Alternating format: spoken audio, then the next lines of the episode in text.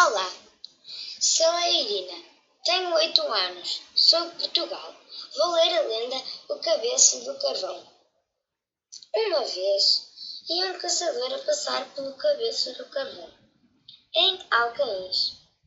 Uma mulher ao longe acenou-lhe. Que me quererá ela? Pensou o caçador. Quando lá chegou, ela tinha um pano estendido, com passas de figo, e disse-lhe para tirar passas.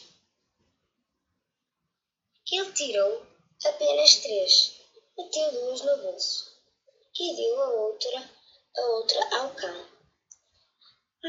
Mais adiante, lembrou-se e meteu as mãos ao bolso, mas não encontrou as passas, mas sim duas peças de ouro imediatamente voltou ao local onde encontrou, encontrará a mulher.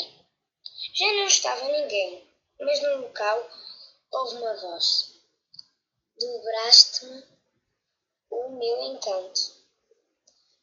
Mais tarde, matou o cão para ver se encontrava outra peça de ouro, mas nada mais encontrou.